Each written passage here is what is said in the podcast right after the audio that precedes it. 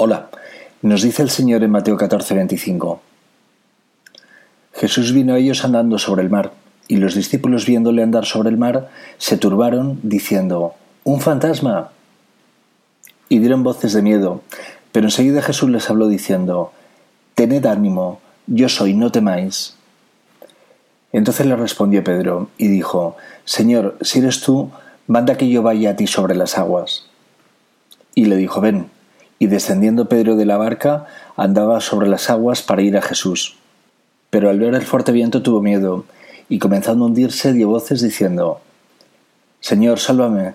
Al momento Jesús, extendiendo la mano, asió de él y le dijo, Hombre de poca fe, ¿por qué dudaste?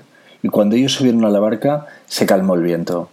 Pero ¿qué significa andar por las aguas? Significa vivir con fe, por encima de la banalidad y superficialidad de este mundo, en comunión con Dios. Caminar por encima de las aguas significa, por tanto, vivir alejado del pecado, vivir para agradar a Dios, no a las personas. El viento golpea a Pedro, que empieza a hundirse. El viento son las circunstancias adversas que nos llevan a cuestionar nuestra fe y nos impulsan a un abismo. No hagáis como Pedro, que llamaba de la atención del Señor, pero dudaba de sus preceptos y enseñanzas, y se hundía irremediablemente en su ego. Prescindir de vuestro yo soy, y coged la mano que os lanza el Señor en la barca de Galilea, para que no os ahoguéis en vuestras miserias. Renunciar a vuestro yo soy, y acoged al Espíritu de Dios en vuestro interior, y reinaréis con él. Siempre habéis querido ser reyes y reinas, ahora con el Señor podéis serlo. Esa será vuestra verdadera libertad.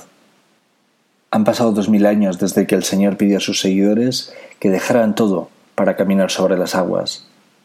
No se refería a que dejarais a vuestros maridos o a vuestros justos trabajos.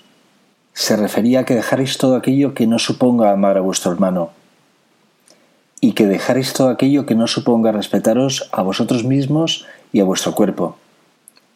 El viento golpea a Pedro, que empieza a hundirse. Lógico, Pedro se cuestiona ciertos mandamientos que parecen alejados del momento en que vivimos. Pedro olvida que los mandamientos del Señor son para toda una vida eterna, y no es Dios quien tiene que cambiar, sino sus seguidores. Pedro se hunde irremediablemente. Incluso afirma que hay salvación fuera del Salvador, fuera del Señor. Olvida Pedro que el que no crea en Jesús seguirá condenado. Así lo dice el propio Jesús.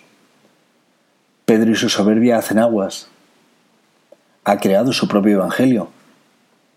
Déjalo todo, Pedro, y coge la mano de Dios, que es la única mano que puede salvarte. Agárrate a sus enseñanzas y mandamientos y vivirás. Quien ama a su hermano permanece en la luz del Señor. El que desprecia a su hermano se encuentra en su propio infierno. Quien perdona a su hermano, Dios también le perdona a él. Quien no perdona a su hermano, tampoco Dios le perdona a él. Así funciona la barca de Dios. No abandonéis su barca, no hay más que muerte y oscuridad fuera, os van a devorar. La barca de Galilea sigue navegando por todo el mundo.